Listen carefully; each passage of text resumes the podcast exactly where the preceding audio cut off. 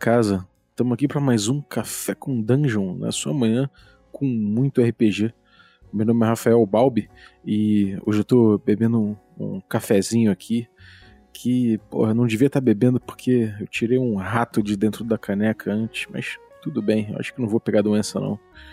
A gente vai falar de ratos aqui, a gente vai falar de Mouse Ritter, um jogo em que você interpreta um ratinho. É um jogo de Sword and Whiskers, segundo o autor Isaac Williams. É, quem vai falar com, com a gente sobre esse jogo, fazer um review sincerão aqui, é o Adriel, que é o nosso, nosso assinante, Adriel Lucas. Mas antes de chamar ele, eu vou lembrar que você pode se tornar também um assinante do Café com Dungeon a partir de cinco reais. Você já participa do grupo de Telegram, lá tem o Adriel, tem eu, tem várias pessoas, tem a galera da, da, da comunidade, da, das colunas aqui, tem uma comunidade grande de mais de 100 pessoas, então, cara, cai dentro aí, picpay.me barra café com dungeon e ainda participe de sorteios, participe de workshops, participe de um monte de coisas aí, além de conteúdo extra que você vai receber. Então, assina aí e ajuda o podcast. Então, cara, bem-vindo aí, Adriel. Pô, valeu, Balbi. Bom dia aí, galera. Tô aqui curtindo o meu cafezinho com, com biscoito e tirando aqui umas migalhas para passar pro meu rato, porque um trocadinho assim, um, um petisquinho, o cara gosta. cara, esse jogo, ele é de graça, é um jogo gratuito, você consegue pegar lá no it.io do, do, do Isaac Williams, né? E ele tem a ficha, tem o, o livro básico, que são, sei lá, 20 e poucas páginas. E tem tudo que você precisa ali para jogar, né? Tem, cara, tem sim. Eu me diverti muito lendo ele, porque no que tu começa a ler, tu vai entendendo o clima do negócio. Ele se resume a três atributos básicos e mais, mais dois que definem a tua história como personagem. É basicamente rolar um D66. é, é muito divertido porque tu tem como sair um rato armadilheiro, tu tem como sair um rato trovador, tu tem como sair um rato criador de besouros. O exemplo do, dos caras para uma situação em que tu é um criador de porcos. é, maneiro. Agora, sobre o que, que é o jogo? Você é um rato, beleza. Mas qual é o, qual é o ambiente, qual é a proposta do jogo, o que, que você faz nesse jogo? Conta pra gente. Lendo o jogo, tentando aplicar ele em mesa, inclusive a minha primeira mesa dele não foi tão bem sucedida porque eu não tava com traquejo para aplicar ele. É que tu é um ratinho. Tu vai ter as tuas histórias, tu vai ter a tua vida para tocar. E ao mesmo tempo tu também tá num mundo em que ele não é só ratos. Tu tem, tu tem criaturas de outras espécies que, dependendo de qual tem, tem todo um, um, um, negócio de taxonomia aí, que dependendo de qual espécie for da criatura, tu não vai entender ela ou vai entender com alguma dificuldade. O jogo roda em torno de exploração, igual o bom e velho old school. E tu tem que, tu tem que recuperar tesouros e tudo isso numa escala minúscula. Tipo, a moeda do jogo é o pip, que eu gosto de traduzir como petisco. Tu começa com, com até seis pips, porque aí tu rola um dadinho e isso vai determinar junto com a, a tua vida qual que é o teu background. Um ratinho, um ratinho que sei, começa, sei lá, com seis de vida, mas que ele tem pouco, pouco, poucos pips, ele pode ser um bardo, um trovador, porque ele tá o tempo todo com, com uma vida bem abastada em termos de nutrição e tal, mas ele tá o tempo todo, um tempo todo sem, sem dinheiro, porque ele vai de um lugar a outro, ele tem que gastar para se manter e ao mesmo tempo ele depende da renda dos outros. Agora você falou que ele é um old school, ele, ele lembra o old school, né? Ele é um jogo old school, ele é um jogo da USR, é, pelo menos parece ser, né? Sim, o, o sentimento que eu tenho é bem old school mesmo. Ele trabalha com hex crawling, ele inclusive tem as tabelinhas lá até para de, determinar a dificuldade do terreno, tem a, a escala de passagem do dia ele tem encontros aleatórios que ele mesmo ele determina. Ele trabalha também com um, um sistema, uma mecânicazinha que eu acho muito bacana, que é a sorte. Tipo, tu vai determinar entre favorável, mediano ou desfavorável e vai rolar um D6. O favorável vai ser de 1 a 4, o mediano vai ser de 1 a 3 e o desfavorável vai ser de 1 a 2. Essa é a chance da, da de tu se dar bem naquela situação. Essa é a mecânica básica. Não é a básica, mas eu acho que é um diferencial, porque determina muito a respeito de, do acaso mesmo. Tipo, dá uma, um, uma chance a mais para tu aproveitar uma situação que aparentemente não tá a teu favor. Eu tava vendo aqui no, no PDFzinho as influências que ele coloca, ele, ele, faz, ele fala das influências que ele teve para criar esse jogo. Então ele fala do Mice and Mystics e do Mouse Guard, né, que são, são dois livros. É um, quer dizer, o, o and Mystics é um jogo que tem de tabuleiro, o Mouse Guard é um RPG que é baseado no, no, no quadrinho, né? Muito maneiro. Tem o Into the Odd, que é o. É, atualmente aí é o jogo que a galera da OSR tem explorado mais. Tem o Goblin Punch, que ele diz que os utilizou a, a, a mágica de lá e, a, e, e, o uso de 3x. O Nave, que é do Ben Milton também, que ele não tem classes, é um old school sem classes, é um experimento do Ben Milton. Tem o Mothership, que tem, pelo layout, segundo ele, tem o Moonhop, que eu não conheço, mas que ele fala que é, que é inspiração de atividade, de chegar lá e fazer seu jogo. Tem o Last Grasp Grimoire, que, que fala que, que ele falou que pegou a influência para os inventários de lá, e o Coins and Scrolls, que foi por onde ele foi reintroduzido ao D&D Old School. Então é bem, é, é, bem retrô, né, o negócio dele. Mas voltando ao jogo, é, você, você curtiu muito a criação de personagem, né? É rapidinha que você faz em quanto tempo um, um personagem? Sete rolagens tu tem um personagem. Pô, então vamos fazer, uma, vamos fazer um personagem aqui. Primeiro... Primeiro você tem os teus três atributos, né? Então para ele você rola 3d6 em ordem. Então eu tenho aqui 4, 5, 6, 8 para força. Tenho 5, 7, 9. Ok, aí tu mantém os dois maiores resultados e ignora uhum. o, o Então, é, agora eu tenho para destreza, eu tenho 11. Para Will, eu tenho 6, 9. Então eu tô com personagem poderoso aqui. para três dados em ordem, tá bom, né? E aí você mantém os dois, os dois dados, né? Os dois maiores, e fica entre 2 e 12. E aí você pode mudar dos atributos que você quiser. Eu vou deixar nessa ordem aí. Depois HP, você rola um D6 pro seu HP. Tirei um. E meus pips, eu tenho um também, eu sou um fudido nesse ponto. Cara, tu é um test subject, que você é meio que um rato de laboratório. tu começa com uma magia Magic Missile e um LED Coat, que seria uma armadura pesada. Caralho, isso aí já tá no, na tabela de backgrounds, então já aproveita a rolagem que você fez com HP e com pips para dizer o que que você é, né? Se eu tivesse tirado, por exemplo, 6 e 6 aqui que eu tirei agora, sa teria saído Pauper Noble Mouse, ou seja, é, eu sou um, nobre um nobre falido, né? Tenho um felt hat e um perfume, perfume. Então tem um chapéuzinho específico e um, um perfuminho aqui para andar com ele comigo. pois Muito é. doido. Depois você joga pelo seu equipamento, né? Uhum. O equipamento já tem, já tem, já tem a base aí, que são os que tu começa. Os pips pro equipamento é basicamente o que te sobra. Tu tu geralmente começa só com o que sai do teu background, porque a maioria dos equipamentos, eles dificilmente são menos do que os seis pips máximos que tu consegue do, do, do background, na rolagem, na real. E a maneira que ele te dá mais itens de acordo com o teu atributo, né? Isso é interessante. Se o atributo é, é 9 ou menos, você você joga de novo no background e pega um item da, da, da tabela mais. Então, se, e se você tiver o, o seu maior atributo for 7, você você você pega os dois. Então você começa com mais itens, né? Isso é interessante. Sim, e tem mais três rolagens que eu acho, eu acho muito divertidas. A primeira é o Birth Sign, que eu entendo como se fosse o presságio. Ele meio que norteia é, é o que pode ser o teu personagem. Tem aqui a estrela, a roda, a corne, eu não, não lembro bem a, a tradução. Tem a tempestade, tem a lua e tem a mãe. E aí ele dá os pontos que seriam o ponto, o ponto alto, o que seria a tua a tua virtude e o que talvez seja a tua a tua perdição nessa situação. É, eu tirei roda aqui, saí industrioso, industrials, né? E sem imaginação. pois é, aí no caso tu pode se considerar um cara que tem muita, muito traquejo para construção de coisa, mas tu não tem o traquejo para inventar. Aí tem aqui é, o pelo, ou coat, que seria o corinho dele. Tu tem como ser, como ser chocolate, preto, branco, é, é, bronzeado, cinza ou azul, e ainda tem o estilo de, de do pelo. É, o meu saiu meio rajado de, e, e branco. Então, sou branco meio rajado. E ainda tem um detalhe físico, né? Você já rolou 66, então sai aqui 6 e 4, 64.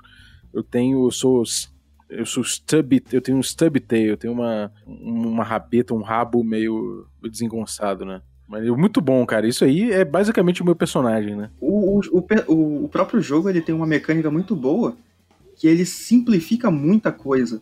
A armadura tem dois tipos, tu pode detalhar ela do jeito que tu quiser. Tem armadura, armadura leve, que no caso é, é um corcelete, aqui o, o, o, exemplo que eles dão, um corcelete e um escudinho de, de botão de, de, de roupa. Ou a, a, que é a armadura pesada, que seria uma, uma de corpo inteiro, e um dedal como teu, como teu elmo. Cara, isso é muito legal, velho. Você tem também umas, umas coisas, umas mecânicas muito interessantes aqui, né?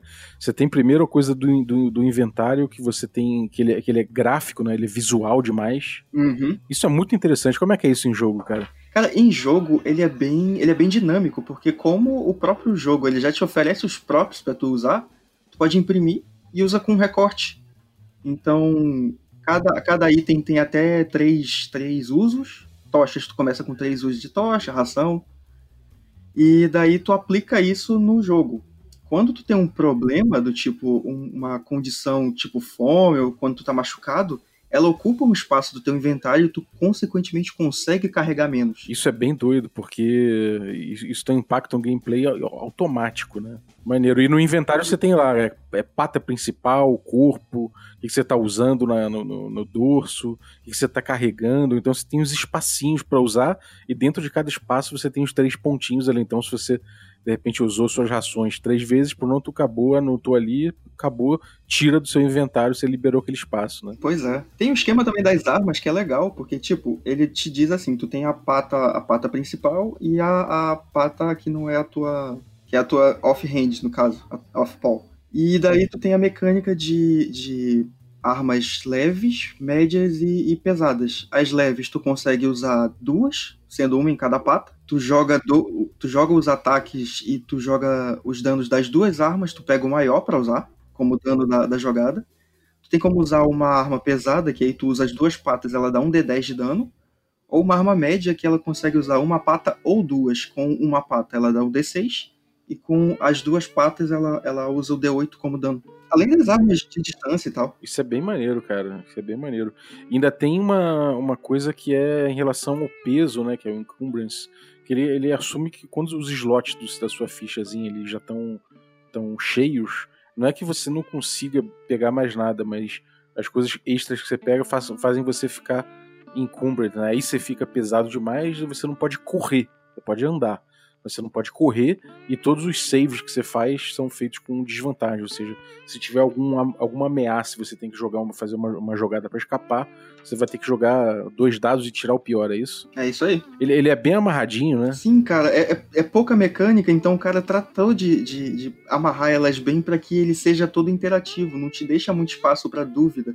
Aqui no How to Play, ele tem. O instrucional dele é maneiro, apesar de ser curtinho ele tem, tem a parte role-playing, ele fala, você está no controle da ação e você pode atuar no seu como seu rato. Você pode falar na primeira pessoa, segunda pessoa, terceira pessoa, ou mudar entre essas vozes, e você pode fazer uma vozinha tola, uma vozinha boba, mas isso é, é, você não tem que fazer isso se você não quiser e não vai te machucar se você fizer.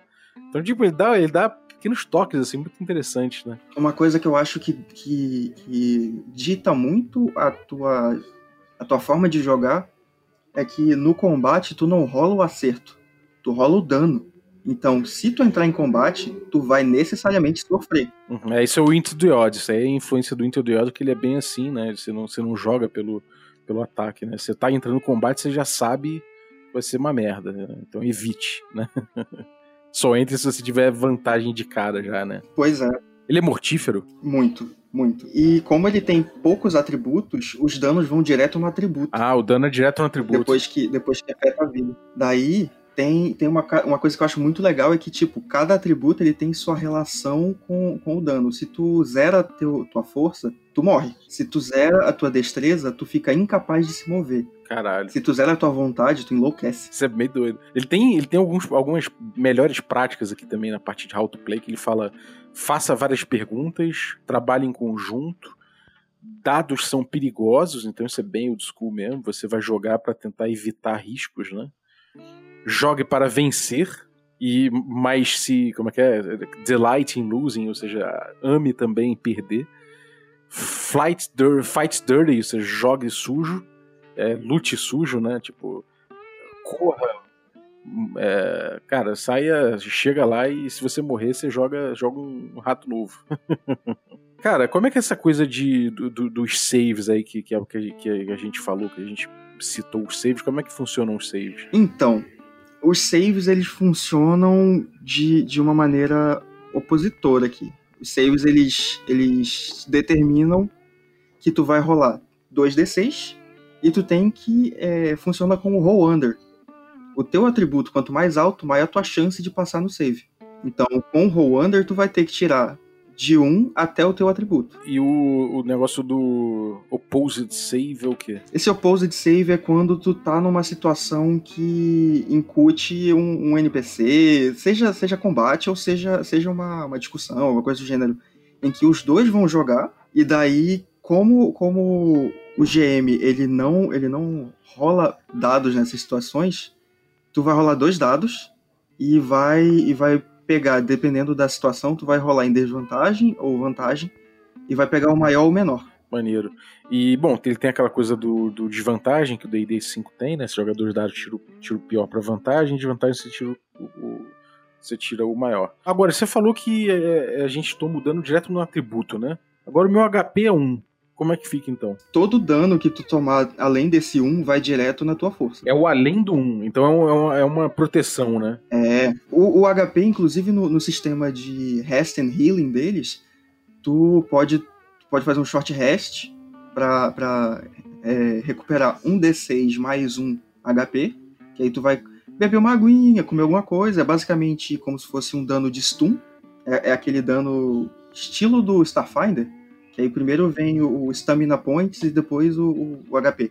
Tem o Long Rest, que ele, ele recupera todo o teu HP, e se já tiver, se já tiver cheio, tu, tu ainda consegue recuperar mais um D6 no teu atributo que tava machucado. A coisa do crítico. é, como é que é o game- no, no gameplay essa coisa do crítico? Na mesa é é uma coisa desesperadora, porque tu, como, como GM, tu quer ser o cara mais mais imparcial possível, mas a tendência é torcer pros jogadores. Tu quer ver a história avançando e eles sendo mais fortes e mais poderosos. Mas quando bate um crítico e não é a favor deles, cara, chega a, ba- chega a bater uma tristeza. O crítico é quando você toma da- dano de, de força, né? E, e aí você, tem que fazer um save, sempre. É sempre que você toma um dano de força. O, o dano crítico, ele, ele, ele vai e, e- e ele te, te dá uma condição. Então, tu necessariamente, ele, tu já não consegue carregar tanta coisa no teu inventário. Ele te dá condição machucado. Maneiro. E aí o injured, o injured é aquele negócio que tira, tira o teu inventário. Interessante. E morte é isso. Chegou a zero, morreu? Como é que é? É, cara, se teu valor de força é reduzido a zero, tu morre. E é isto. Não tem jeito. A sorte tua vai estar tanto no, na, na tua vida, no teu HP, como na tua força. Se tu tiver num combate com criaturas que são mais táticas, tu caiu, elas não vão te bater.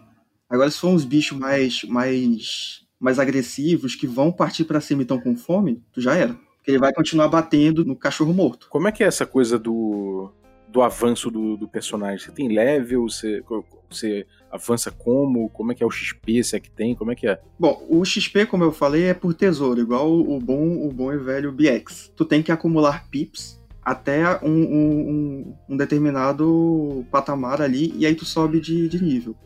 Tu rola de novo um dado de vida e soma no que tu já tem. E ele tem um negócio muito interes- interessante que é o Grit. Eu não, eu não pensei num nome em português para essa mecânica, que é à medida em que tu vai subindo de nível, tu, tu vai ganhando pontos de Grit que é, o- é a mesma quantidade de condições que tu pode ignorar antes de colocar no inventário. Ah, maneiro. Então, a partir do segundo level, o Grit 1 Tu pode, sei lá, tu pode estar machucado e ainda ter o teu inventário inteiro pra usar, porque tu ganhou resistência com, com o tempo de aventureiro. Tu ficou cascudo, né? É isso aí. Maneiro. E, e você ganha mais, mais points, você ganha mais atributo. É, como é que funciona esse aumento aí? Qual é a proporção? Então, a proporção aqui é de. de é, é o teu nível mais duas vezes o nível anterior. Então, eu, pelo menos foi o que eu consegui entender aqui. Então, do primeiro pro segundo são mil pips, ou pontos de experiência. Do segundo pro terceiro são, são, são 3 mil, do, do terceiro pro quarto são 6. Ah, essa progressãozinha. E daí, pra cada vez que tu sobe de nível, tu, tu rola o, um dado, um D20, é um para cada atributo. Se ele, se ele rolar acima do teu atributo atual, tu aumenta ele em um. É, se rolar acima, aumenta, né? É, isso é é inteligente, porque você vai, porque vai ficando cada vez mais difícil você aumentar, né? Você- Então, você no início, se você é muito fraco, você vai dando uma progressão, você vai se vai evoluindo bastante, mas chega num ponto que é bem difícil de evoluir, né? Pois é, nesse ponto eu reconheci muito a mecânica que eles usam no Call of Cthulhu, Uhum, para as perícias. sim. Que aí tu tem que rolar o D100, se rolar acima, tu rola um D10 pra saber quanto que tu vai subir a mais naquela perícia. E vai ficando cada vez mais difícil. E, e como é que é a coisa do a coisa da viagem? Porque você falou que tem um hexcrawl, né? Então ele tem, eles têm, ele tem mecânicas de viagem. Como é que funciona isso? Como é que funciona é, coleta, caça, esse tipo de coisa? Cara, em termos de Hexcrawl, tu precisa de pelo menos um turno de descanso. No, para o Hexcrawl, ele define que o dia ele é composto de quatro watts, que eu chamo de vigílias. Tu pode viajar por até três, sem, sem adicionar nenhuma condição, tipo cansado, faminto, essas coisas. E aí tu descansa uma. Esse descanso é basicamente seis horas. Então tu vai poder caçar, comer e parar pra, pra, pra pegar o fôlego e tal. E tu consegue fazer, se eu não tô enganado, porque eu não lembro exatamente esse aspecto, mas tu consegue fazer até duas milhas por vigília. E assim, o mundo é do mesmo tamanho que o nosso, em tese, então tu é um rato, tu não vai andar muito. Entendi. E, e o, o para forragear, para pegar coisas do ambiente e tal, você, você precisa de algum teste? Como é que você faz? Então, tu tem como gastar uma vigília pra fazer esse forrageamento. Então, tu, tu vai. Só gastar tempo mesmo. É só o tempo, ele não perde rolagem, não perde nada. E, e, cara, é, ele, ele fala lá no início que ele tirou é, a inspiração pra fazer as magias do Goblin Punch. Como é que é o uso, o uso de magia? A magia, ela tem as escalas dela de poder e tu tem e tu tem as cargas. Cada magia tem até três cargas, elas são como se fossem tabuletas. Ah, elas são runazinhas, né? Isso, isso. É, é uma magia rúnica, vem numas pedrinhas, tu carrega ela, ela ocupa um espaço do teu slot de, de, de carga. Eu tô vendo aqui que é um espírito preso no, no item, né, nessa, tabu, nessa tabletinha. Então você tem o espírito morando ali dentro. Então quando você usa três vezes ele é liberto. Ele é liberto. Que maneiro. O funcionamento, o funcionamento você rola um D6 igual ao número do poder, né? E geralmente o, o, o poder ele é, ele, é, ele é classificado de 4 a 6. Então não é tão fácil, né, rolar. Não, e tem. E ele marca uso. Se tu, se tu, se tu tirar o, o percentual, digamos, é 50-50. Se o teu dado de uso for de 4 a 6, tu marca um uso da magia. E se a tabuleta atinge os três usos, ela, ela fica inerte e perde os usos. Então tu tem que arrumar uma, uma, uma forma de recarregar ela. É como se o espírito que tá preso ali, ele tivesse entrado em torpor. E como é que você re- recarrega isso? Então, cada, cada magia ela tem uma condição de recarga. Então, no mesmo espaço ali da tabela que tem a magia, tem o que é necessário para fazer a carga dela voltar.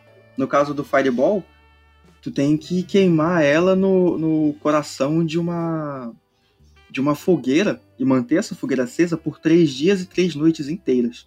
Aí ela recupera as cargas. Cada magia tem uma condição, então. E, e a magia, a magia ela é, é meio vanciana, ela é segura de fazer, você só precisa rolar, mas ela, ela é formulaica, ou, ou ela é, é o mais, mais aberta no, no. Tipo, quando você escolhe o efeito e, e ela é perigosa de alguma forma. Cara, ela tem tem os efeitos lá, ela pode ela pode ser perdida e com, com a magia, como ela utiliza a tua força de vontade, Quando dá errado, ela aplica o dano na tua força de vontade. Então, usar magia é ao mesmo tempo algo muito poderoso, mas também pode te enlouquecer. Toda vez que tu rola um 6 no dado da magia, no, no dado de uso da magia, tu tem a chance de, de tomar essa porrada na tua, na tua vontade e se falhar muito feio, tu ganha, tu ganha a condição de loucura. É, você tem ali a, a, descrição de cada magia, tipo, tem no máximo três linhas, é muito sintética, e normalmente é atrelado ali a, a, um, uma jogada de dado para ver quanto demora, quantas pessoas você pode afetar e tudo mais.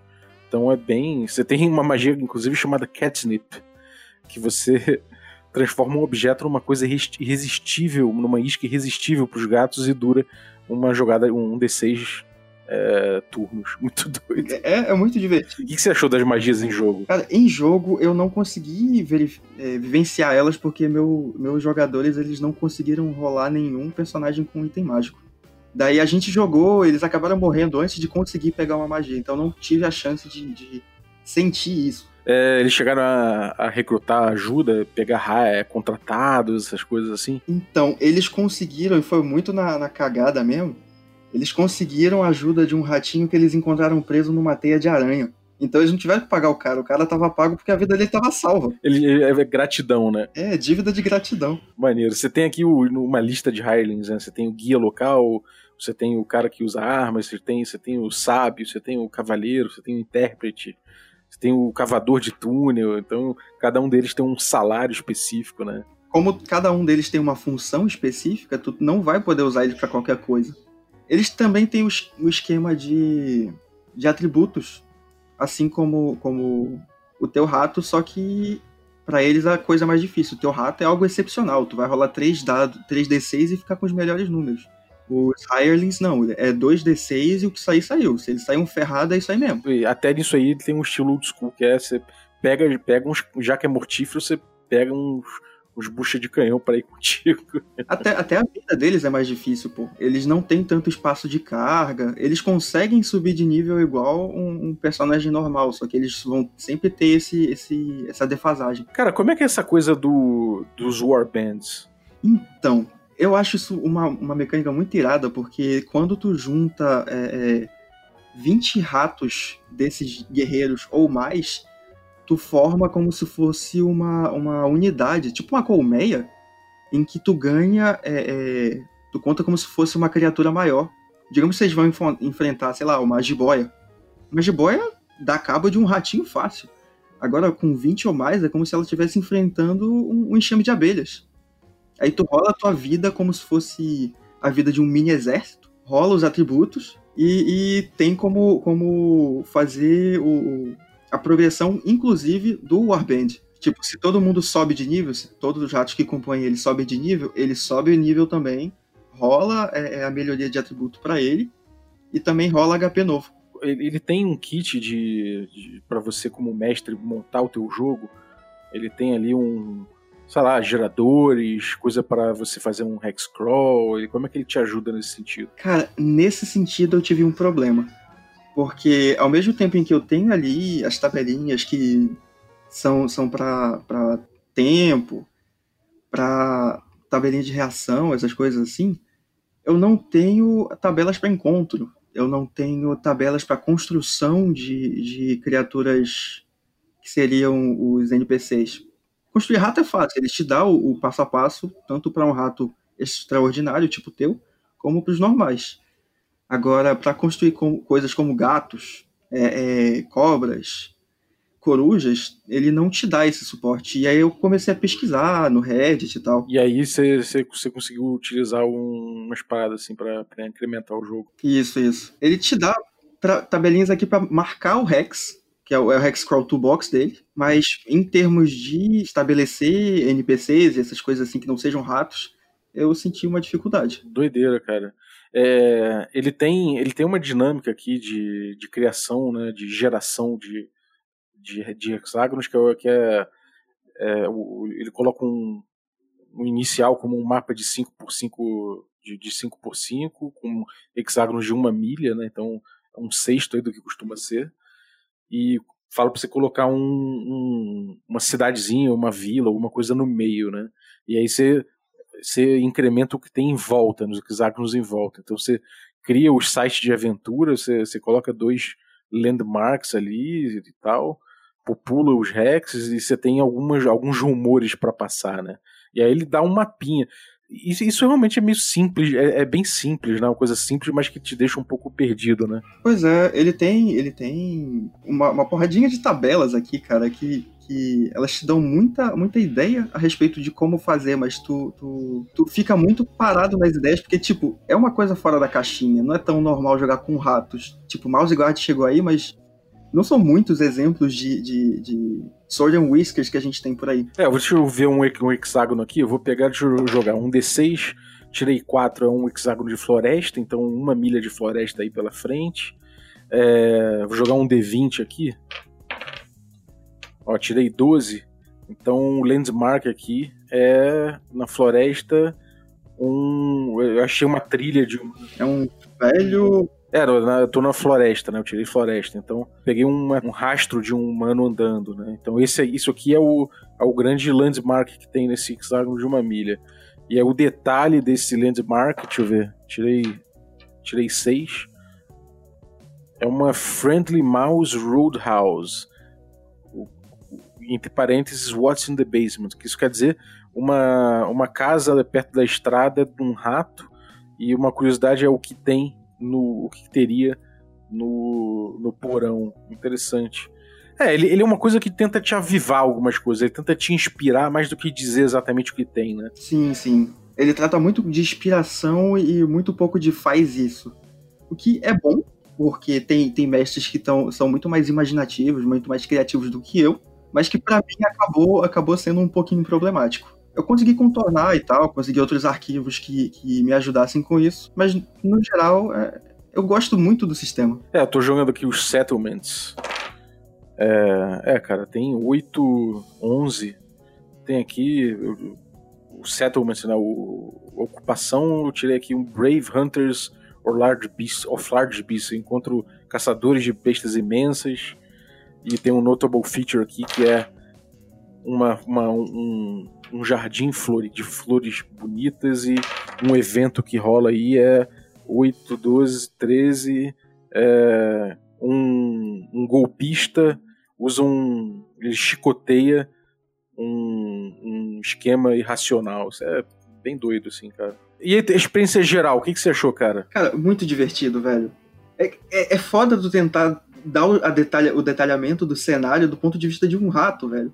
Porque, tipo, tu vai descrever um carvalho, para um, car um humano, um carvalho, sei lá, uma braça, duas braças, tu já consegue contornar ele. Para um rato, o rato é tipo, cara, esse bagulho é imenso. Para onde tu olha, pra direita e pra esquerda, ele ainda tá lá. Ele te dá, um, ele te dá uma série de, de direcionamentos para atuar como mestre no jogo, né? Isso eu achei interessante também. O que, que você achou de que, que é mais valioso aí nas dicas de mestre que ele dá? Cara, nas dicas de mestre, eu acho, eu acho valioso a forma como ele tenta te incutir o pensamento de rato. Porque daí ele te dá, ele te dá até as características. Por exemplo, Purple Noble Mouse. O universo primordialmente humano é Noble Man, só que aí ele tenta colocar trocadilhos à torta e à direita e ele vai te incitando a continuar uhum. por meio do humor.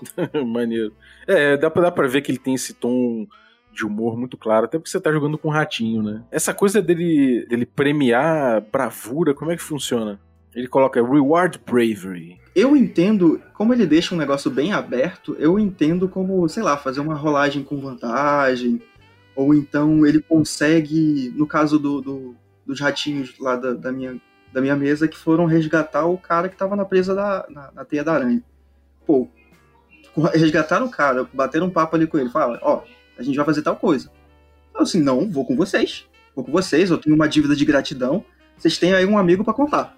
Tipo, o que, que eu vejo que, que seja de acordo com a situação, eu acho massa aplicar. Sim. É bem maneiro, cara. É bem maneiro.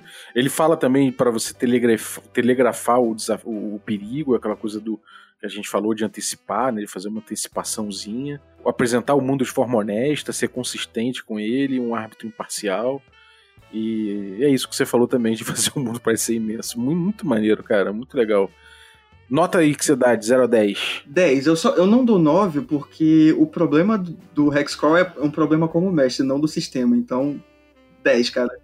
Quem, quem for jogar, se, se resolver pegar a, a, o ponto de vista de um rato e conseguir aplicar isso de uma maneira orgânica, cara, vai se divertir muito. É, maneiro, cara.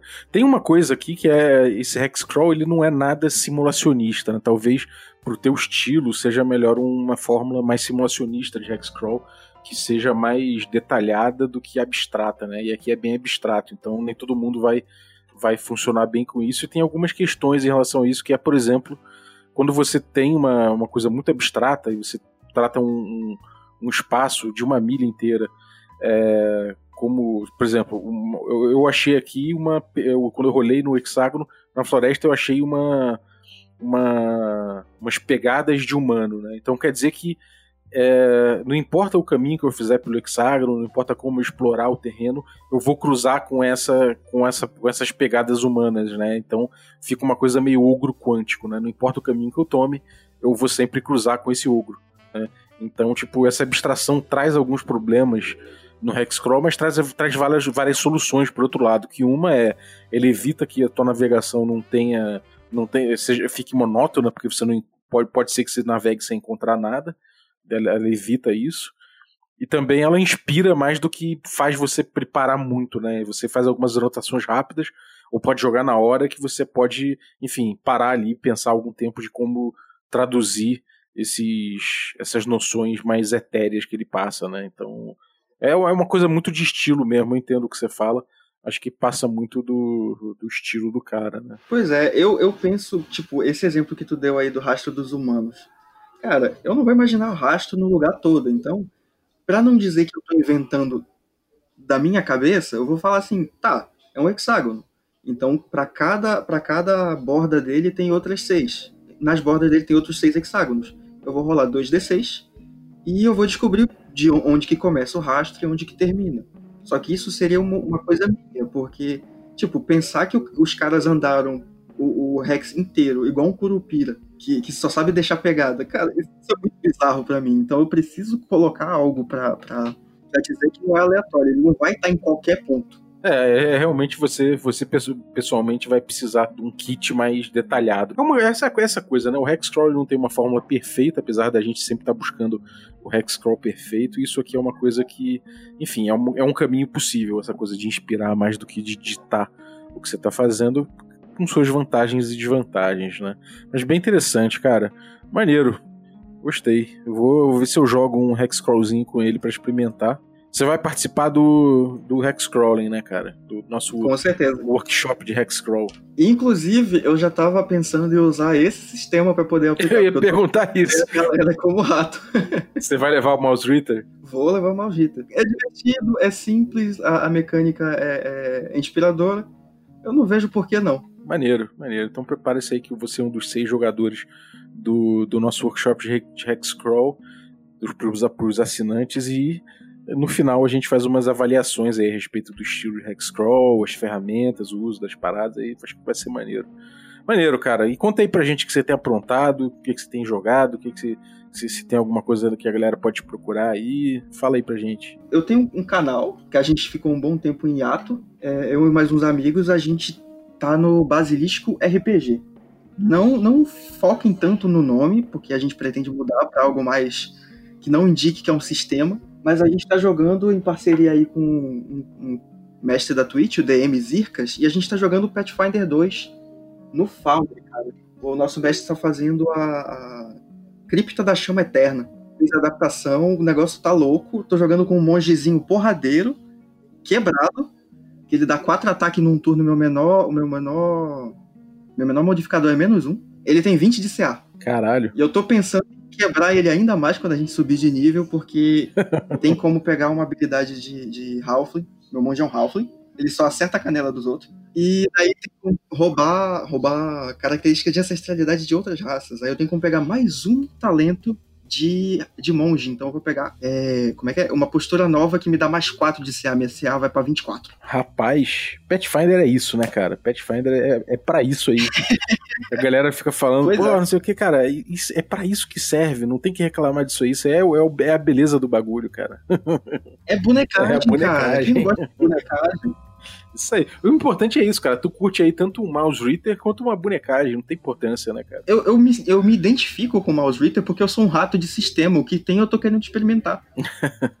é isso aí. Essa é a postura correta, cara. Parabéns. então demorou, cara. Obrigado aí por você trazer o mouse reader pra gente. Valeu também pelo teu apoio no Café com Dungeon. É, sempre, pô, sempre salvando aí, cara, no mês. Valeu. Ah, cara, que isso. É, é, um orgulho contribuir com a comunidade, cara. Tamo junto. Então, cara, agradecer aí a galera que, que ajuda também, a galera, os nossos assinantes de café expresso, nossos assinantes de café com creme e os nossos café gourmet aí, é, além do além do, do próprio Adriel, a gente tem aí uma galera de peso aí, então a gente começa com o Biratão Augusto Lima, Ricardo Mate, o próprio Adriel, Rafael Cruz, Erasmo Barros, Abílio Júnior, Francioli Araújo, Rafael Caetano Mingorance, Xerxes Lins, Pedro Cocolo, Ulisses Pacheco, Daniel Melo, Matheus Hamilton de Souza, Denis Lima. Muito obrigado, galera. E se você quiser se tornar um apoiador também, participar do, do, do workshop, é, participar de sorteios, apoiar o podcast, picpay.me barra café com dungeon, conheça os nossos planos lá que a gente já tá batendo novas metas e daqui a pouquinho. Quer dizer, provavelmente quando for o ar esse aqui, a gente já tá com cinco episódios por semana. Então, valeuzaço. Queria agradecer também a vinhetinha de hoje, que foi por conta do camarada Samuel, do Brainstorming Dragons. Valeu, cara. Obrigado aí.